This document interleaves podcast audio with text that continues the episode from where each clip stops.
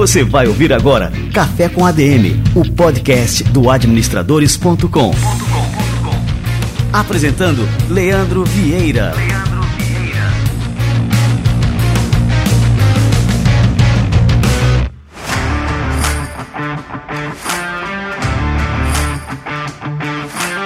Fernanda Baldívia é gerente nacional Adeco Specialized, parte do grupo Adeco Brasil. Ela é formada em psicologia e pós-graduada em análise comportamental e cognitiva. Há 21 anos trabalhando na área de recrutamento e seleção e há seis faz parte da Adeco Brasil.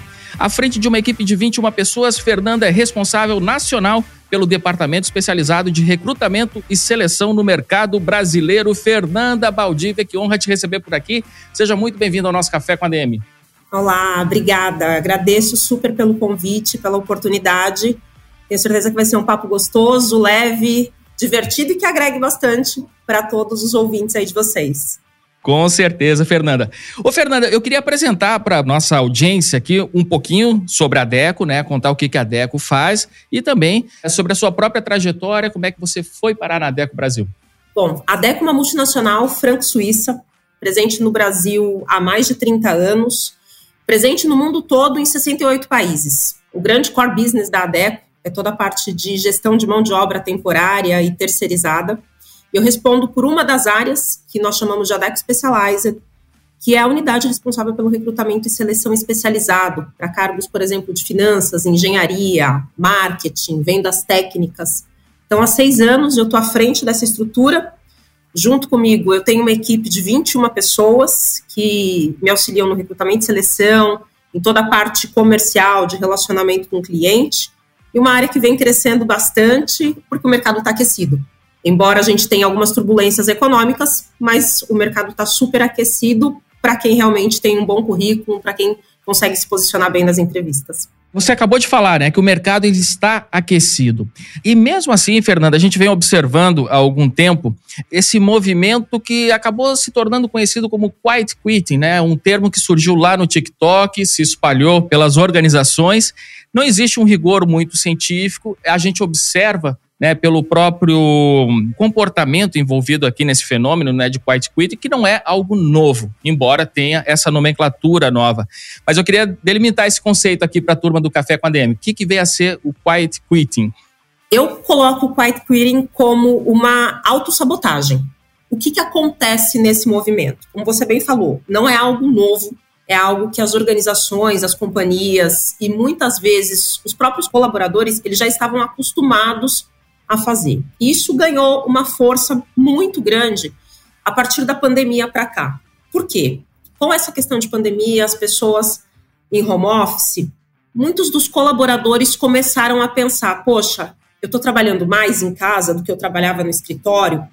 Será que o que eu recebo realmente faz jus ao tanto que eu entrego, ao tanto que eu me empenho? E aí muitas das pessoas começaram a pensar e refletir e começaram a adotar uma postura muito mais passiva do que normalmente as empresas esperam, o que é bem visto dentro das companhias, pelos RHs, pelos gestores. Então, o query é exatamente aquela pessoa que faz o arroz com feijão, o básico do seu dia a dia, sem se esforçar muito. Eu fui contratado para isso, eu vou fazer isto sem nenhum grãozinho a mais. Eu gostei que você chamou de autossabotagem, porque de fato, né, se eu faço apenas aquilo que é esperado que eu faça, na verdade, assim, não existe espaço para crescimento nessa carreira. Você tem que sinalizar para sua gerência, para a sua diretoria, você é capaz de fazer mais do que aquilo que é esperado dele, pelo menos lá naquele momento do, do acordo ali da contratação. Eu gostei que você definiu muito bem, assim, é uma autossabotagem. Um profissional que se limita a fazer meramente aquilo que é solicitado, o que acontece no fim das contas é que a gente acaba esperando mais e diz: bom, esse cara não é capaz de ir além disso, então por que, que eu vou promovê-lo né, se ele não entrega mais? E além dele ser mal visto, no momento de promoção ou em um momento que de repente a empresa tem um projeto novo, ele não é a pessoa que vai ser lembrada. Então, quando o profissional ele adota esse tipo de comportamento, na cabeça dele ele pensa que isso que ele está fazendo vai chamar a atenção do gestor dele, vai chamar a atenção da companhia Isso, em algum momento, vai voltar para ele de uma forma positiva, que ele vai ser recompensado, que a empresa vai olhar e vai falar: nossa, a Fernanda, ela está trabalhando pouco, ela está desmotivada, ela não está fazendo nada além do que a gente espera. Será que a gente vai dar um aumento para ela, vai dar uma promoção para ela e o alto desempenho dela, a automotivação dela vai voltar, os olhos delas voltarão a brilhar? A empresa não vai pensar desse jeito. Porque quanto mais passivo o profissional, o colaborador, quanto mais ele se esconde, menos a empresa vai olhar para ele como um possível potencial para assumir novos cargos ou novos projetos. Né? Então, a pessoa precisa estar na vitrine. É o que eu sempre falo para as pessoas da minha equipe. Vocês estão na vitrine o tempo inteiro. A escolha é de vocês. Seja uma vitrine que vai olhar para vocês de uma forma positiva, que vai convidá-los para próximas oportunidades, vai enxergar vocês como um talento, ou vai ser aquela vitrine que as pessoas passam e falam assim: nossa, que pessoa apagada, que pessoa apática. Ela faz ali o dia a dia dela, não é uma pessoa que brilha, não é uma pessoa que tem seu carisma e que faz a diferença no dia a dia de trabalho. Agora, esse movimento ele ficou conhecido justamente né, como uma forma de forçar uma demissão. Parece que essas pessoas né, que adotam o quiet quitting, elas estão querendo forçar uma demissão, fazendo o mínimo possível ali dentro daquela organização, até que isso né, culmine ali numa demissão. O caminho do quiet quitting é exatamente a demissão. O pior caminho que a pessoa pode escolher. A gente sempre fala, quando você for sair de alguma instituição, procure sair de portas abertas, porque a gente não sabe o dia de amanhã. De repente, a companhia ou você mesmo tem o desejo de querer voltar a trabalhar nessa estrutura. E se você saiu de uma forma que não foi bacana, você não vai receber um outro convite para voltar para essa organização. Né? Será que a empresa vai querer uma pessoa que só faça o arroz com feijão? Uma pessoa passiva, que não é agregadora? Em 21 anos que eu trabalho em consultoria de recrutamento e seleção, eu não conheço nenhuma empresa que adotou esse movimento.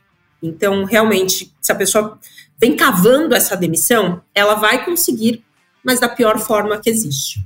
Sem dúvida. E como é que você enxerga o papel do RH, o papel das lideranças diante desse fenômeno? Se isso, por exemplo, passa a acontecer aqui na minha empresa, o que, que eu tenho que fazer para lidar com isso? Então, assim, o caminho é realmente esse. Assim, eu identifiquei o funcionário que está fazendo aí o quiet quitting, ou utilizando aqui uma expressão que era muito comum é, da minha geração para trás, é fazendo cera no trabalho.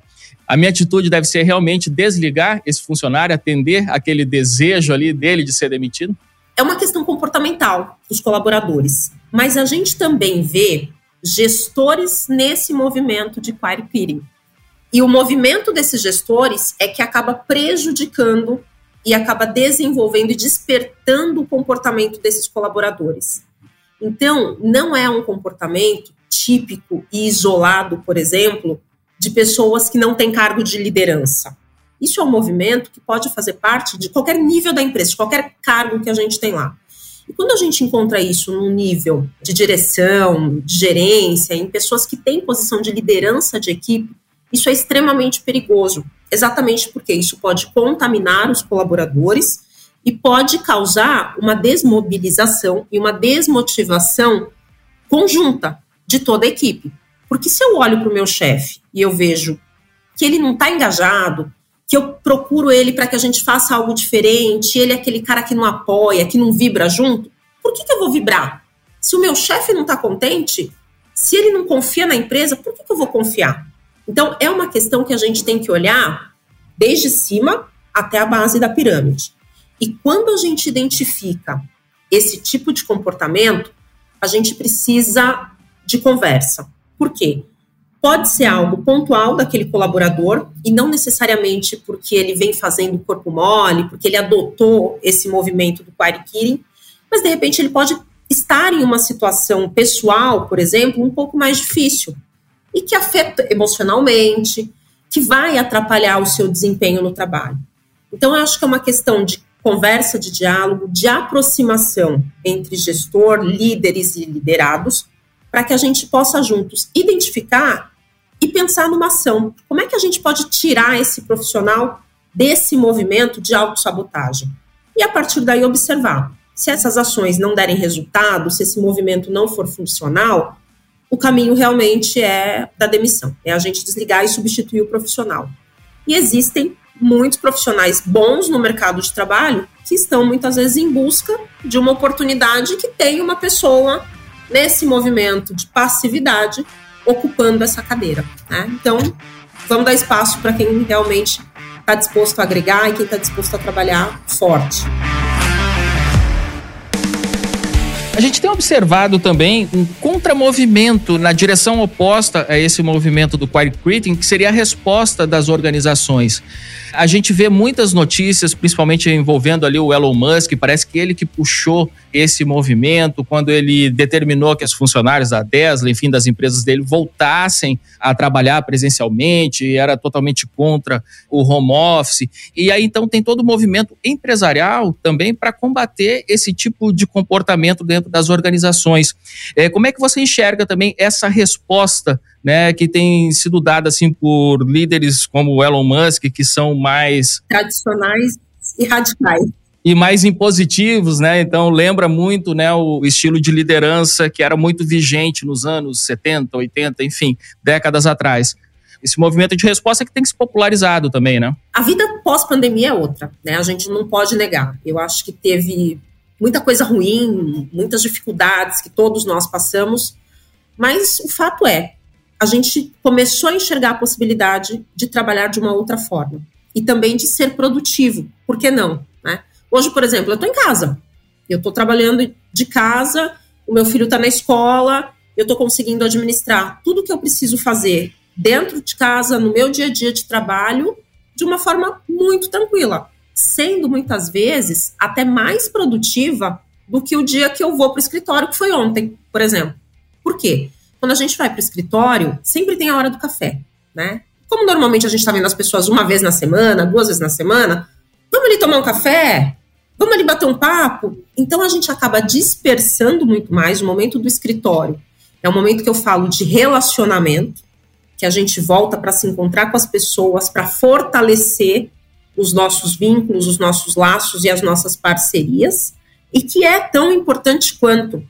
Mas também a gente precisa daquele momento onde a gente está mais centralizado, fazendo mais o nosso trabalho, que precisa de uma concentração um pouco maior, um foco um pouco maior, para que a gente consiga seguir no nosso dia a dia. Então, eu acho que se a gente tem a mente um pouquinho mais aberta, e obviamente isso tudo vai ao encontro do perfil da equipe que a gente tem junto. Tem pessoas que não conseguem e que não sabem trabalhar com autonomia, com independência. Pessoas que precisam ter uma supervisão muito próxima. Supervisão próxima que eu digo é aquele micromanagement. É você pegar e falar assim: Fulano, você fez esse relatório, você enviou por e-mail para o ciclano, eu tenho que praticamente fazer um follow-up das atividades diárias daquele meu colaborador. Então, este tipo de profissional é um profissional realmente difícil de se adaptar ao modelo remoto, ao modelo híbrido, muitas vezes. Né? Então, é importante não só a empresa olhar, mas também as pessoas se autoconhecerem e ver: será que eu sirvo para o modelo híbrido? Eu sirvo para o modelo presencial? Como é que eu vou produzir mais? E a partir daí, fazer essa autoanálise e direcionar a sua carreira ou direcionar, por exemplo, a sua próxima oportunidade para uma oportunidade que você mais consegue render que você mais vai se identificar. Isso é fato. Mas as empresas precisam ter um pouquinho mais esse olhar cuidadoso e cauteloso nessa questão de horários, de flexibilidade, de possibilidades, porque do lado dos profissionais, a gente enxerga, sim, muitos candidatos que vêm participando com a gente de processos seletivos, que declinam de processos porque, por exemplo, não querem uma oportunidade que seja 100% presencial. Eles querem ter a oportunidade de, de repente, acordar às seis da manhã e ficar das seis às sete na academia. Eles não querem ficar das seis às sete no trânsito a caminho do escritório. Eles querem tornar o dia a dia deles mais produtivo. Então, com certeza, eu acho que se a gente tiver esse olhar como empresa, como RH, como gestores e também como profissionais, a gente vai conseguir se adequar de uma forma muito mais positiva e também produtiva.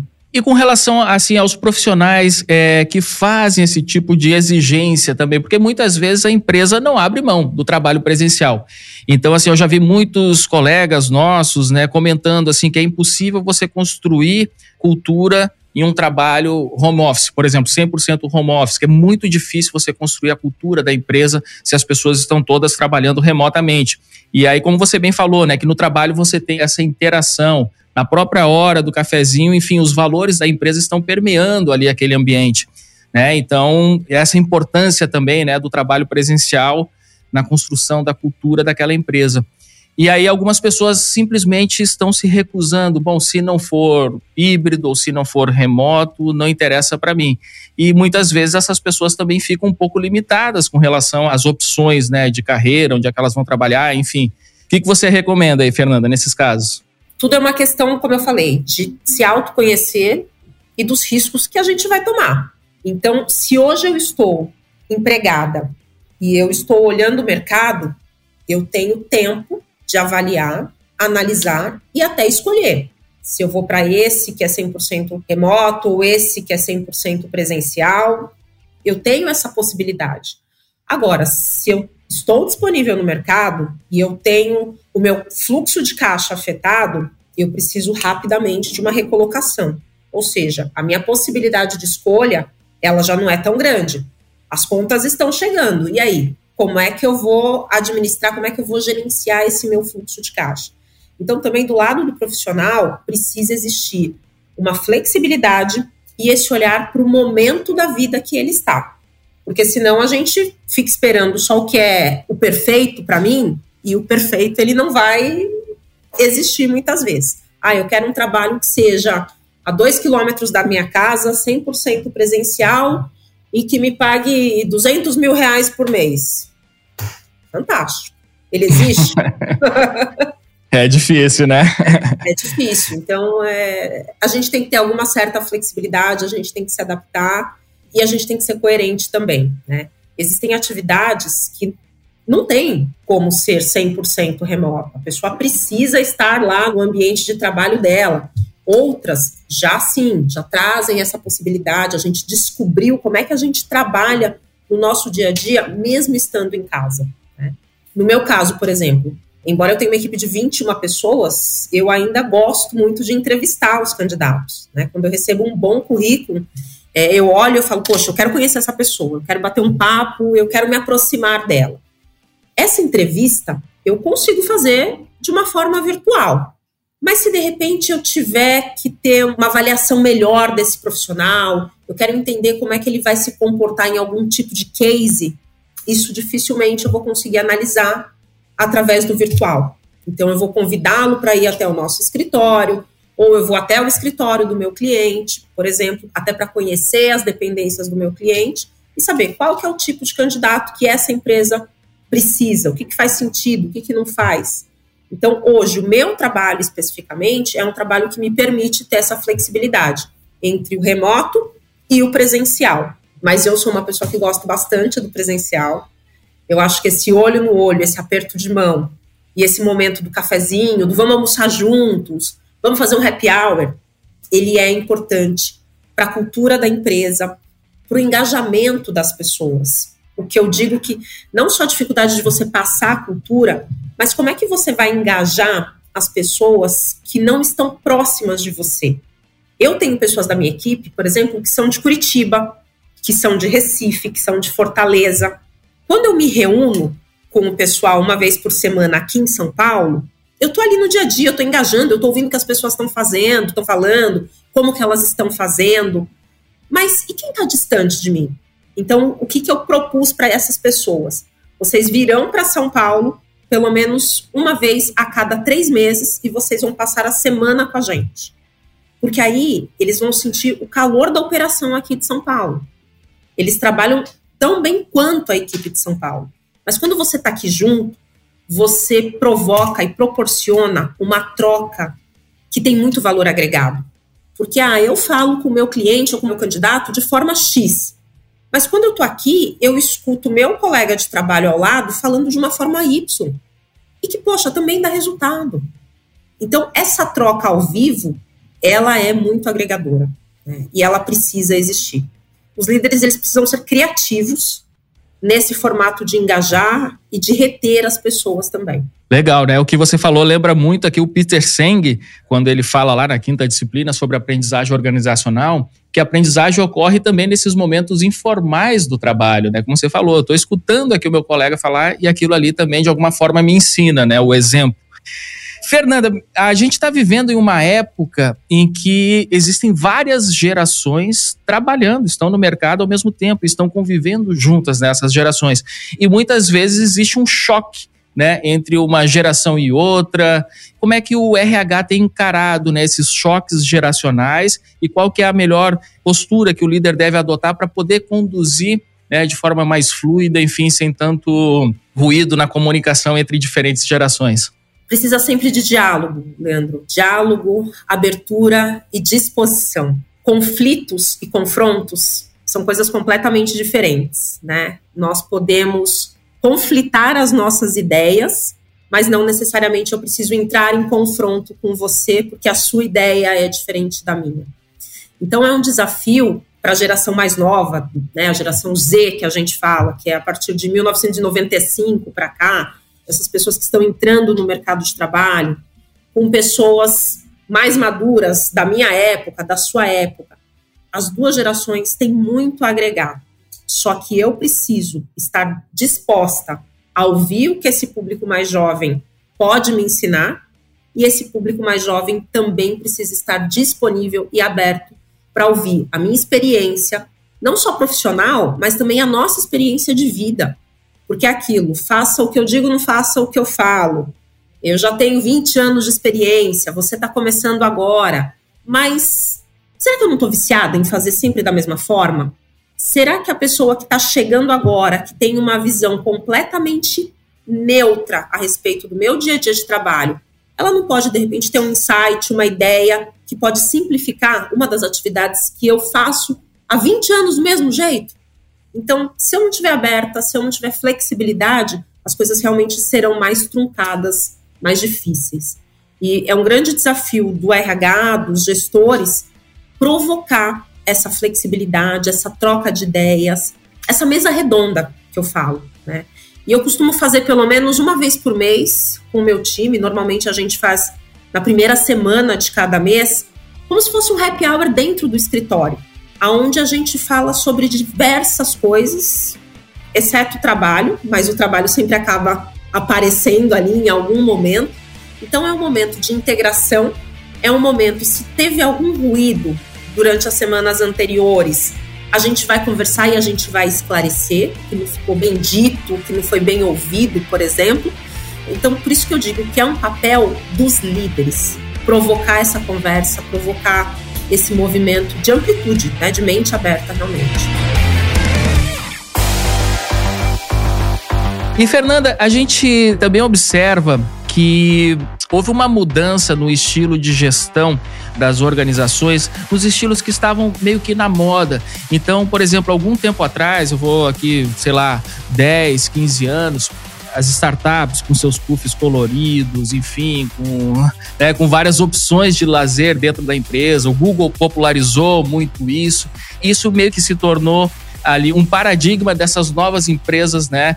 Que, enfim, eram descoladas, os jovens queriam trabalhar nessas empresas. E de lá para cá, lógico, o mundo veio mudando, nós tivemos pandemia, nós tivemos uma série de crises, isso em nível mundial. E lógico que essas crises né, e essas mudanças impactaram também a forma de se administrar o negócio. E já não é mais tão comum esse lazer dentro do trabalho. Qual que é a, a nova tônica, então, assim, para o RH, para se construir um ambiente que seja leve e que, ao mesmo tempo, seja focado em resultados, né?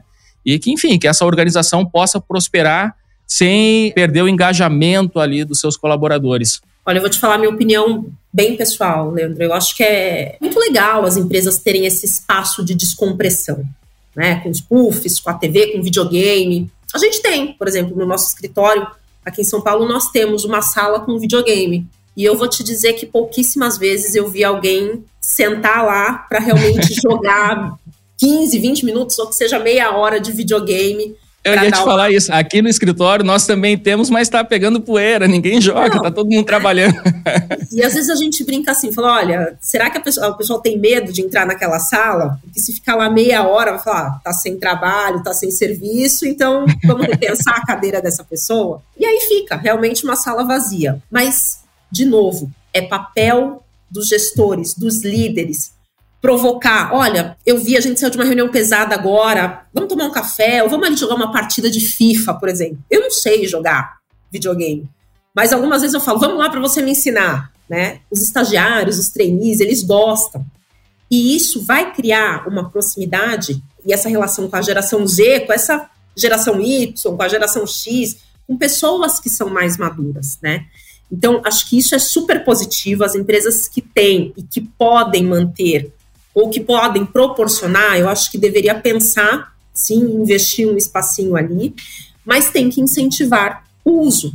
Senão, vai pegar poeira, vai ser um espaço a mais ali que, de repente, vai, ah, vamos transformar em sala de reunião, que vai ser muito útil, né? E a empresa, ela precisa ter um ambiente gostoso, ela precisa ser agradável.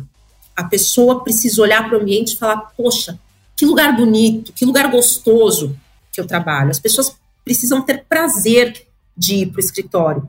E não acordar pela manhã e falar: poxa, que saco, segunda-feira, chovendo, o metrô tá parado, o ônibus vai demorar, eu vou ter que ir para aquele escritório. Quando a gente tem um ambiente mais gostoso, mais descontraído, e não só de aspecto físico, mas também de aspecto emocional. Não é aquela equipe truncada, aquela equipe fechada, aquele ambiente pesado. Vai ser prazeroso as pessoas irem para o escritório. Então, é, eu ainda acredito que sim, é um benefício as empresas investirem nisso como uma forma de atração, uma forma de retenção, de repente, das empresas, porque todo mundo gosta de estar em um ambiente bacana. Uma casa bacana, um bar bacana, e por que não um escritório bacana? Muito bem. Fernanda, a gente tem um quadro aqui no nosso programa que se chama Livro da Semana e a gente sempre finaliza com uma indicação de leitura aqui do nosso entrevistado. E eu tô super curioso aí para saber o que, que você vai indicar para nossa audiência. Livro da Semana.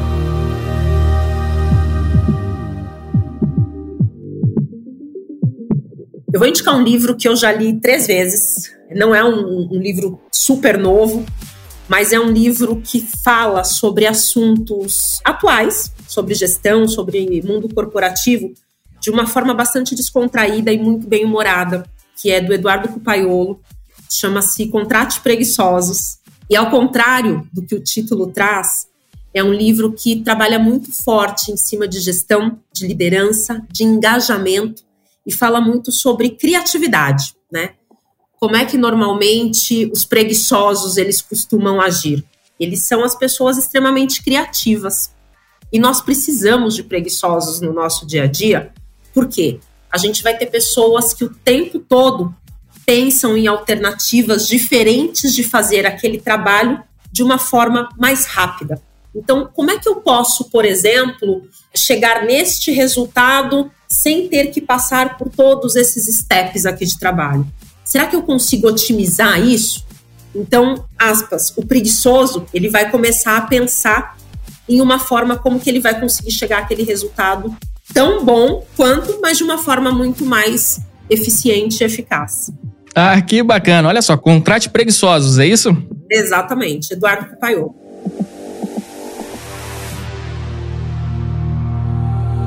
Livro da semana.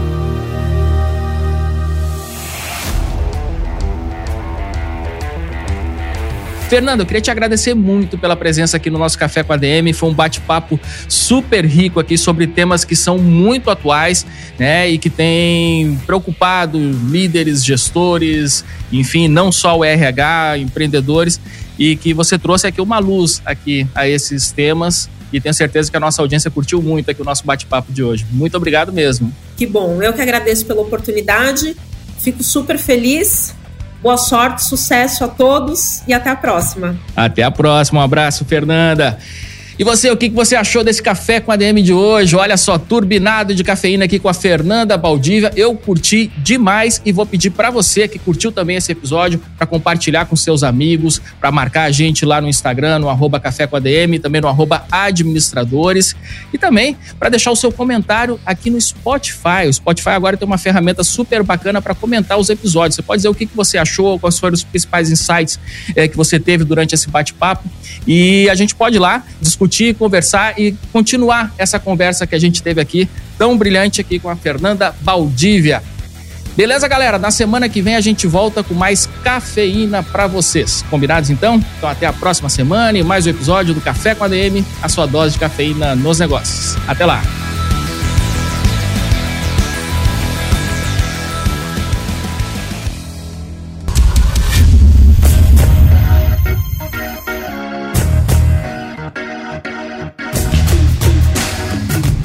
Você ouviu Café com ADM, o podcast do administradores.com.